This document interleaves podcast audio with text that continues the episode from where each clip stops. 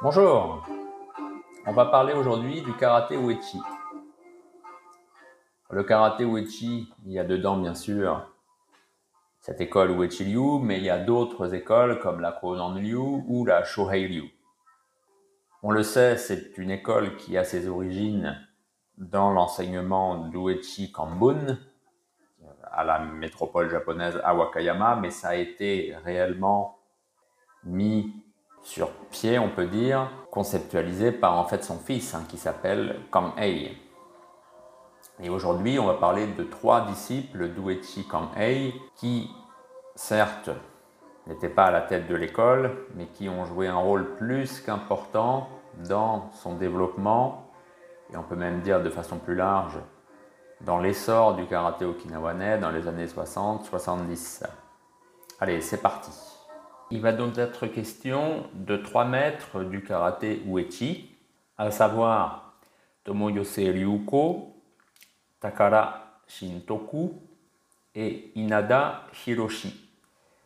Alors j'ai choisi ces trois personnages parce qu'ils sont représentatifs, je pense, de l'enseignement de Luigi Liu par Kang Hei au tout début des années 50. Ça va nous permettre de revenir brièvement sur ce bref épisode de l'histoire du karaté Uechi, puisqu'on sait que Uechi Kang-hei avait d'abord appris et ensuite enseigné à la métropole, hein, dans la région du Kansai. Il est ensuite revenu à Okinawa. Il y a eu donc euh, l'épisode de la guerre, il était réfugié sur l'île d'Ie. Après la guerre, il a enseigné un peu à Nago, très brièvement, et en 49,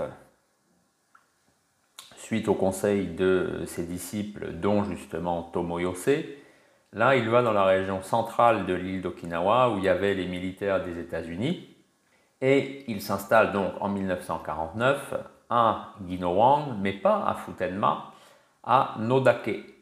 Et c'est à Nodake qu'il a commencé vraiment à enseigner à tous ces jeunes okinawanais dans un tout petit dojo, qui n'était même pas un dojo, c'était une sorte de baraque avec euh, un, toit de paille, qui s'appelait donc le Nodake Dojo. Et c'est là qu'il a euh, commencé vraiment à enseigner. Et peu de temps après, là, il a euh, déménagé à Futenma dans un dojo plus important qui a ensuite été refait et qui est le dojo qu'on connaît à l'heure actuelle quand on va voir ses petits-fils au quartier de Futenma à Ginowang. Alors commençons avec donc Tomoyose Ryuko. Alors j'avais fait un podcast où il était question de son père, Liu Yu. Donc je vous y renvoie si vous voulez avoir plus d'informations sur les Tomoyose. Là, il est question donc de Ryuko. Ryuko est né en 1928. Il faut savoir qu'il a quasiment pas connu son père, puisque son père vivait en fait à Wakayama, puisqu'il était comme beaucoup d'autres Okinawanais, il travaillait euh, à la métropole pour avoir de l'argent. Mais lui, Tomoyose, enfin Ryuko, il, euh, il a grandi en fait sur l'île d'Okinawa, ce qui fait qu'il n'a pas été en fait dans sa jeunesse formé par son père Ryuko ou qu'il n'a même pas connu Kambun, il a commencé en fait le karaté uechi avec Kanhei quand Kanhei est donc revenu au moment de la guerre. On peut dire que c'est un disciple tardif. Mais à l'inverse, il avait appris le karaté goju avec Miyagi Chojun. C'est l'un, euh, c'était un, un, moment l'un des derniers disciples, enfin disciple, il n'était pas disciple, il avait été l'élève, il a un peu appris, en tout cas, il avait, on peut dire, expérimenté l'enseignement de Miyagi Chojun et c'était l'une des dernières personnes encore en vie qui pouvait en témoigner. Et là, on s'intéresse à sa pratique de, euh, du karaté uechi. Ryuko avait dans sa jeunesse un goût pour les études et il est donc devenu professeur des écoles et il a enseigné sur l'île d'Ie, l'île d'Ie, je vous rappelle, où étaient réfugiés eh bien, euh, Uechi Kanhei euh, pendant la guerre, enfin pas réfugié plutôt. Il était basé là sur ordre de l'armée. Donc, il était, comment dire, formé à l'anglais, vu euh, son parcours, on va dire, scolaire et universitaire. Et ça a joué un rôle déterminant dans le développement du karaté uechi quand ensuite Kang Hei s'installait à Futenma et que les militaires ont commencé à affluer littéralement, puisque Futenma, bah, c'est là où il y a une base. Hein. Le dojo est quasiment en face. Hein. Bien sûr, Kang Hei, lui, il parlait pas un mot d'anglais. Hein. Même euh, quand on parlait à sa veuve, elle, euh, racontait comment est-ce que ces jeunes des États-Unis venaient chez eux pour demander l'enseignement. On voit bien qu'il n'y avait pas de communication en fait. Et donc, c'était grâce à Liu qui maîtrisait l'anglais, même encore euh, dans les années 80-90. Euh, des fois, il faisait des interviews en anglais pour des euh, médias comme ça des États-Unis. Et on voit son anglais était relativement bon. Hein. C'était pas cette espèce d'anglais cassé que parlent d'habitude les Japonais et, et qu'on comprend rien puisque c'est en fait du japonais mais mis euh, en anglais. Donc c'est Liu Ko comme ça qui on va dire faisait l'intermédiaire entre le maître Kang Hei et puis ses élèves et rapidement il a même été nommé assistant. Donc c'était lui qui enseignait des fois quand Hei ne le pouvait pas. Donc il était comme ça, on peut dire, euh, le numéro 2 du dojo. Il avait vraiment un rôle très important et ça s'est pas démenti au cours des décennies suivantes. On peut dire que si l'Uechi Liu s'est comme ça développé à l'international, mais c'est-à-dire aux États-Unis, hein, avec par exemple le fameux Matson, euh, Matson, en fait, c'était un élève de Tomoyose Ryuko. C'était pas réellement un élève de Kang Hei, même s'il était dans son dojo. Hein, de toute façon, la communication n'était pas vraiment possible. Il n'y avait pas de relation réellement. Ce qui fait que Tomoyose n'avait pas de dojo. En fait, euh, son dojo, c'était celui de son maître et c'était là où il euh, enseignait. C'était voilà, ça, se fait aussi par exemple dans beaucoup de dojos, aikido, des choses comme ça. Quand on a un certain niveau, on n'a pas forcément son dojo, on enseigne pour le maître, tout simplement. Donc il a fait comme ça carrière, euh, enfin il a fait carrière. Lui, il était dans l'enseignement hein, et ensuite il travaillait aussi comme euh, interprète avec des sociétés euh, donc, euh, des États-Unis qui travaillaient pour le compte des bases, mais qui avaient besoin de main-d'œuvre locale, donc des Okinawanais, il ben, fallait bien faire. voilà, donc il était interprète. Et il était, on peut dire, l'un des hommes de confiance d'Uechi Kang-hei. Il était allé aux États-Unis. Kang-hei était aussi venu avec lui. Il y avait vraiment beaucoup d'échanges avec tout ce groupe, euh, avec Matson, euh, des personnes comme ça. Mais bien sûr, il y a eu, euh, on peut dire, des petits couacs, puisque quand Kang Hei a commencé à se faire vieillissant et que logiquement c'était son fils qui devait le, lui succéder, bah ça, Uko et d'autres anciens, bah dont on va parler hein, dans quelques instants, ça leur a pas plu et en fait, eh bien, ils sont partis et ils ont même créé leur propre école qui s'appelait Shohei Liu pour pouvoir en fait être libre, ne plus être lié eh à la maison mère de Futenma, puisque même si on est, on peut dire qu'on quitte l'organisation, si on fait de l'Uechi Liu, on est toujours entre guillemets sous la coupe quand même de la maison mère, puisque c'est elle, hein, Soke, euh, qui détient les droits sur l'école en s'appelant Shohei Liu, ils étaient libres de tout. Bon, même si euh, aux États-Unis, ils continuaient de dire quasiment que c'était de Luichi Liu, mais euh, Okinawa, c'était Shohei Liu. En l'an 2000, donc Tomoyose devient bien culturel immatériel du département, et il a comme ça continué pendant euh, en fait pas mal de temps hein, à participer de façon plus globale, là il était vraiment aussi dans les euh, manifestations liées au karaté, pas forcément que au karaté uechi, dans tout Okinawa. Il était encore assez actif dans les années 2000.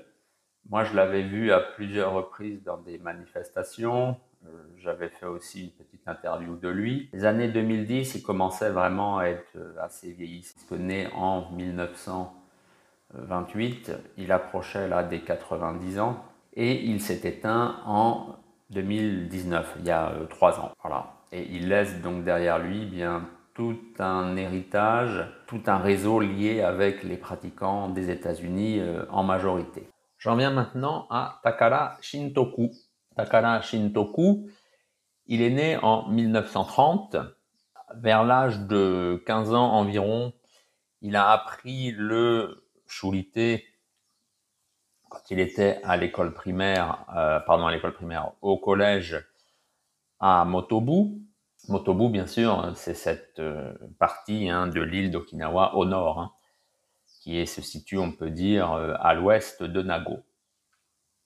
Donc là, il est initié, il découvre comme ça le karaté. Vient ensuite l'épisode dramatique de la bataille d'Okinawa, donc forcément, on peut dire que sa pratique du karaté n'a pas duré bien longtemps. Et en 1950, il s'inscrit au dojo dont je vous parlais tout à l'heure, ce fameux Nodake Dojo d'Uechi Kanhei. Là, eh bien, il commence donc la pratique quotidienne sous l'égide de son maître, qui après, bah, on le sait, déménage à Futenma. Il devient un personnage important au sein du dojo de Futenma. Dans les années 50-60, Uechi Kanhei, donc on peut dire au euh, Futenma Dojo, au euh, Shubukan, il y avait comme ça vraiment des pléthores euh, d'adeptes, d'instructeurs vraiment de talent. Hein. On vient de parler de Tomoyose. Faut pas oublier par exemple Yonamine Kosuke, ainsi par exemple que Higa Toshio. Faut pas non plus oublier par exemple Tobaru Keicho, Takamiyagi Shigeru. Tout ça, c'était vraiment les maîtres qui euh, avaient la, enfin les maîtres, les élèves, les disciples, et qui sont devenus maîtres par la suite, qui avaient vraiment la pleine confiance d'Uechi Kanhei. Mais parmi tout ce groupe, eh bien, Takara, Takara Shintoku, il était vraiment, il, avait un statut un peu particulier. C'était vraiment l'un des euh, disciples préférés de Kanhei. Takara, est réputé pour sa maîtrise de la qualité relâchée et de la qualité, on va dire, ferme. Ce qui fait vraiment qu'il a vraiment cette alternance entre ce qui s'appelle communément force et souplesse.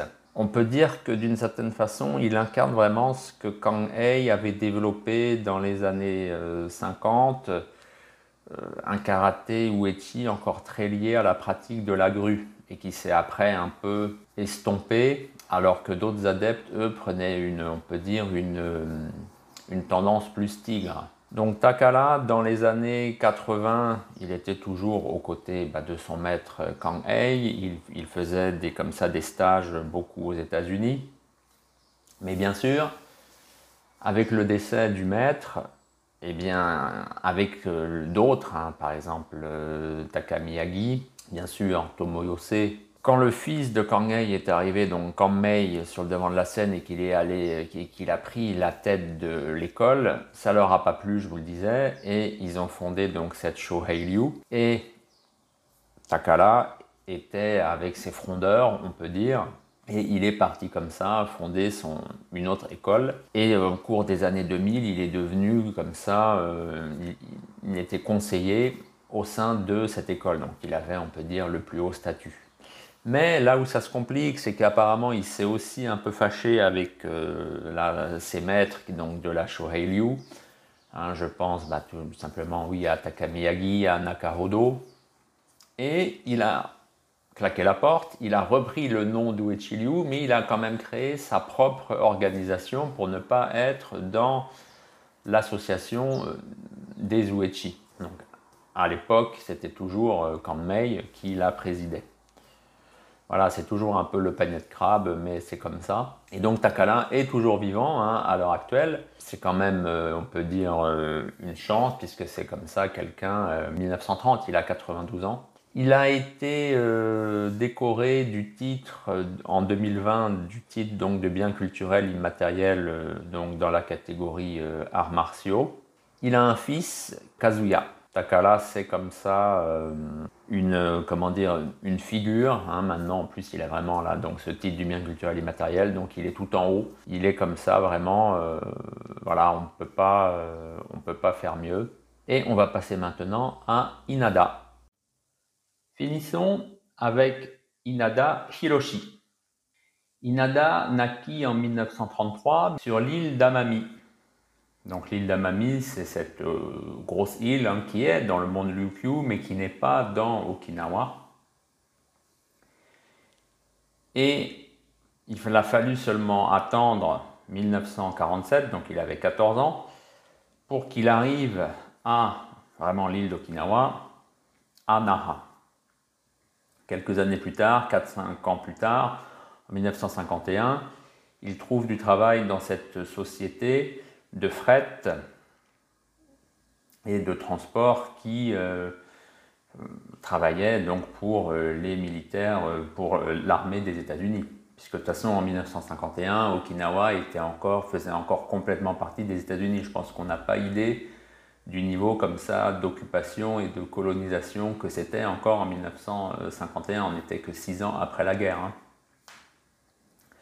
Donc forcément, étant un peu dans ce milieu, quelques années plus tard, en 1955, quand euh, avait établi son dojo là à Futenma, donc je vous le disais quasiment en face hein, de la base du même nom, c'est tout naturellement, on pourrait dire, bah, qu'il est venu euh, frapper à la porte du dojo et qu'il est devenu élève. Inada, c'était quelqu'un de beaucoup plus euh, discret, on ne le connaît pas, hein, euh, hors du milieu vraiment spécialisé Uechi même à Okinawa.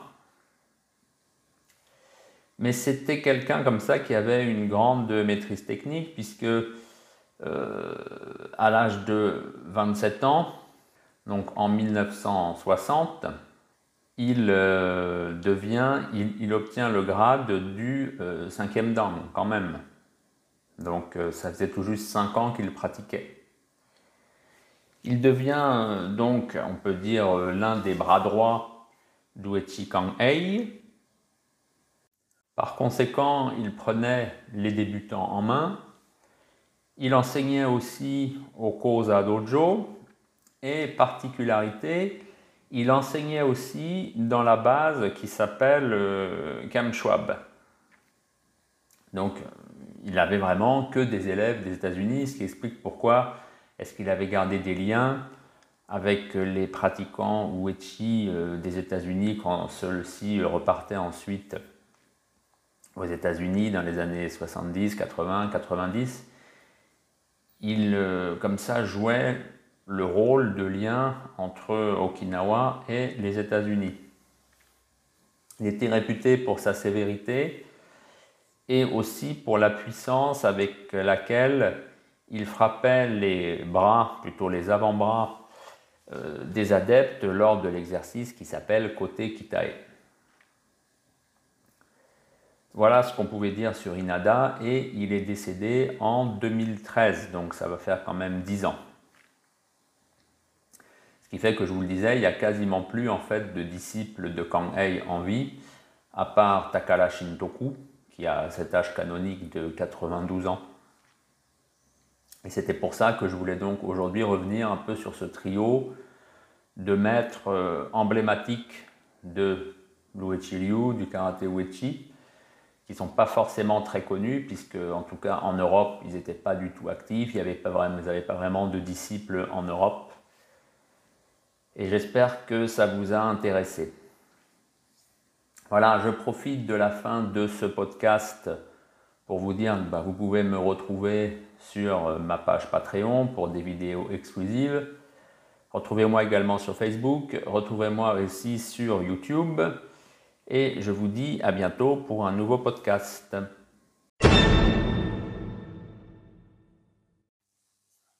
Et n'oubliez pas que si vous voulez soutenir mon travail et notamment cette chaîne de podcast, vous pouvez me parrainer via ma page Patreon. Si vous voulez en apprendre plus sur les arts martiaux kinawanais, vous pouvez lire Karaté Kobudo à la source et Tête à tête en mer de Chine.